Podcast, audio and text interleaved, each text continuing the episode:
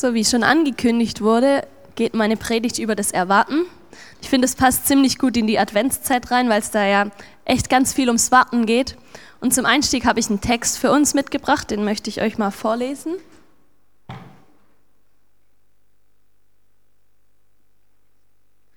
Technisches Problem, aber es geht gleich. Jetzt, genau. Advent heißt mehr zu erwarten. Nein, die Wahrheit ist, dass der Advent eine schnelllebige Zeit ist. Ich glaube nicht, dass ich in eine Erwartungshaltung gehen kann, dass Gott in diese Zeit hineinwirkt.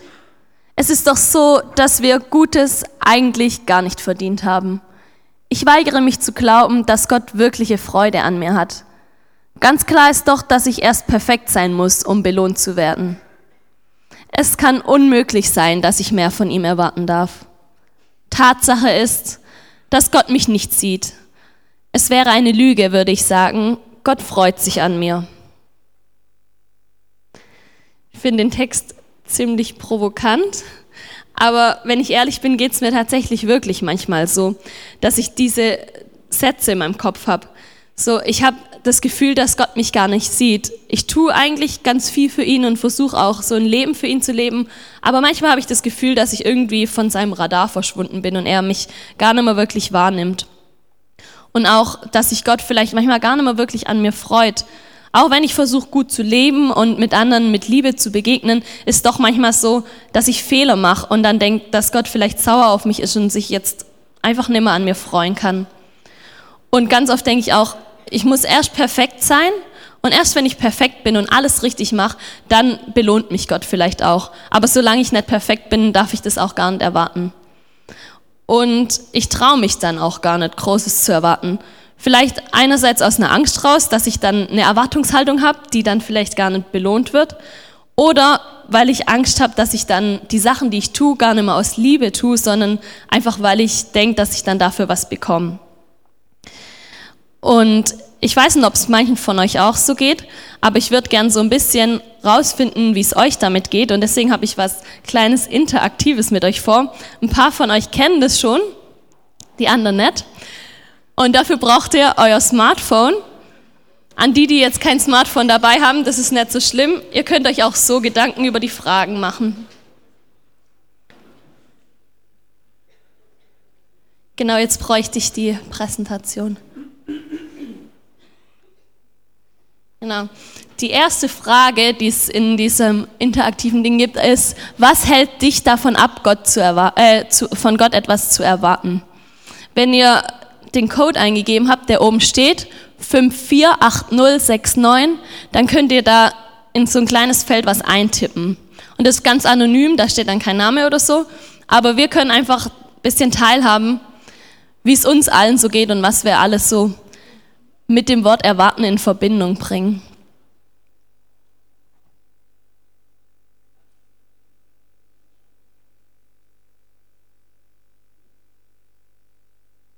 Okay, da haben wir ganz viele Sachen.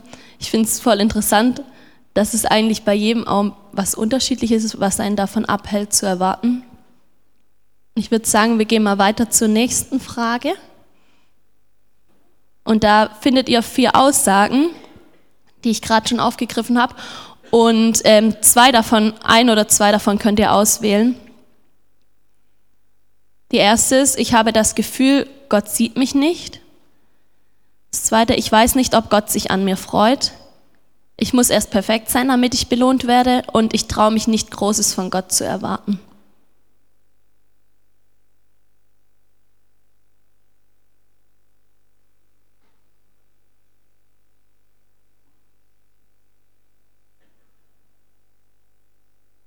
Okay, ich finde es echt interessant, dass das letzte die meisten Prozente hat. Ähm, genau, und ich möchte gerne jetzt noch auf diese Sätze eingehen und vielleicht findet ihr dann raus, warum genau ich traue mich nicht Großes von Gott zu erwarten, die meisten ausgewählt haben. Bräuchte ich meine andere Präsentation wieder.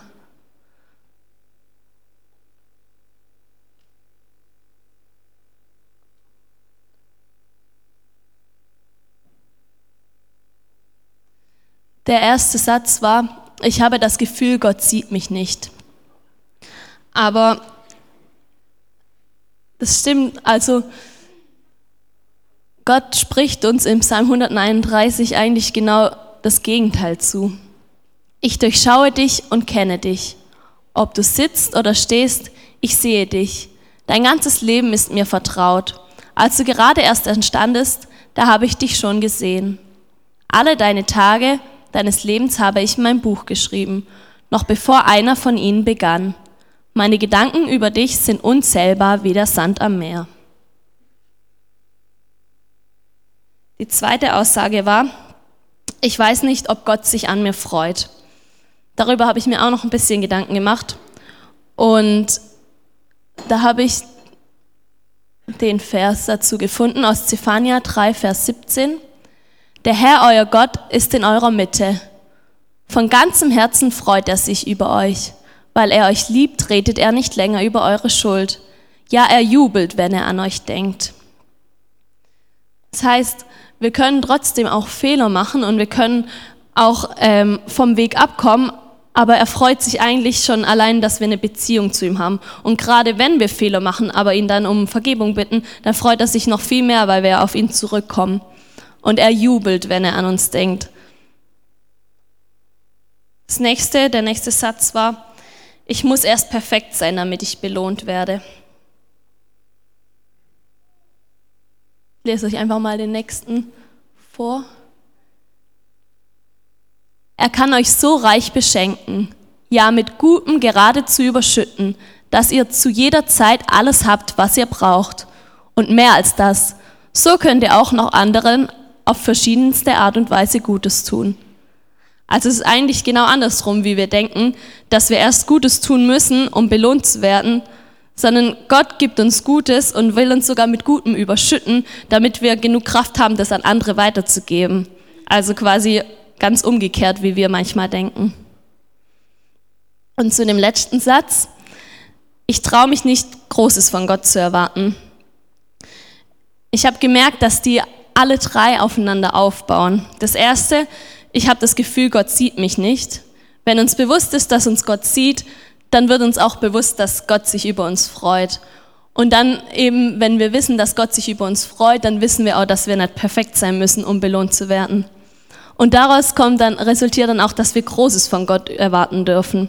Und zwar gerade in dieser Adventszeit, wo wir eigentlich auf das Erwarten aus sind, auf das Erwarten, dass Jesus auf die Welt kommt, darin sollte uns eigentlich schon bewusst werden, dass Gott so Großes tun kann. Er hat uns nämlich das größte Geschenk schon gemacht, seinen Sohn. Und ich habe eine ganz besondere Beziehung zu dem Vers, weil es auch mein Taufspruch ist. Gott hat auch seinen eigenen Sohn nicht verschont, sondern hat ihn für uns alle dahingegeben. Wie sollte er uns mit ihm nicht alles schenken? Das muss man sich mal bewusst machen. Jesus war das Größte für Gott. Das war sein, sein Sohn und er hat ihn trotzdem für uns Sünder dahergegeben. Und wenn er uns dieses riesige Geschenk macht, dann frage ich mich manchmal, warum erwarten wir dann nicht jetzt auch noch Großes von ihm? Das war schon das Größte, was er tun konnte. Und deswegen habe ich jetzt gedacht, habe ich mal die Verse, die Sätze umgewandelt. Anstatt Gott sieht mich nicht, sondern Gott sieht mich und was ich für ihn tue. Und daraus folgt dann, Gott freut sich auch an mir. Und ich muss nicht perfekt sein, um beschenkt zu werden. Und deswegen darf ich auch Großes erwarten. Wir haben ganz oft diese vier Lügen in unserem Kopf und die bekleiden uns durch unseren Alltag und bestimmen auch ganz oft unser Handeln. Aber wenn wir diese Lügen durch diese vier Wahrheiten ersetzen, dann kriegen wir eine ganz andere Erwartungshaltung. Wir drehen das quasi um. Und genau das Gleiche möchte ich auch mit dem Text machen, den wir ganz am Anfang gehört haben. Und zwar von unten nach oben zu lesen. Da bekommt es nämlich eine ganz andere Bedeutung. Gott freut sich an mir. Es wäre eine Lüge, würde ich sagen, dass Gott mich nicht sieht. Tatsache ist, dass ich mehr von ihm erwarten darf. Es kann unmöglich sein, dass ich erst perfekt sein muss, um belohnt zu werden. Ganz klar ist doch, dass Gott wirkliche Freude an mir hat. Ich weigere mich zu glauben, dass wir Gutes eigentlich gar nicht verdient haben. Es ist doch so, dass Gott in diese Zeit hineinwirkt, dass ich in eine Erwartungshaltung gehen kann. Ich glaube nicht, dass der Advent eine schnelllebige Zeit ist. Nein, die Wahrheit ist, Advent heißt mehr zu erwarten. Genau. Ich möchte zum Schluss noch gern mit euch beten.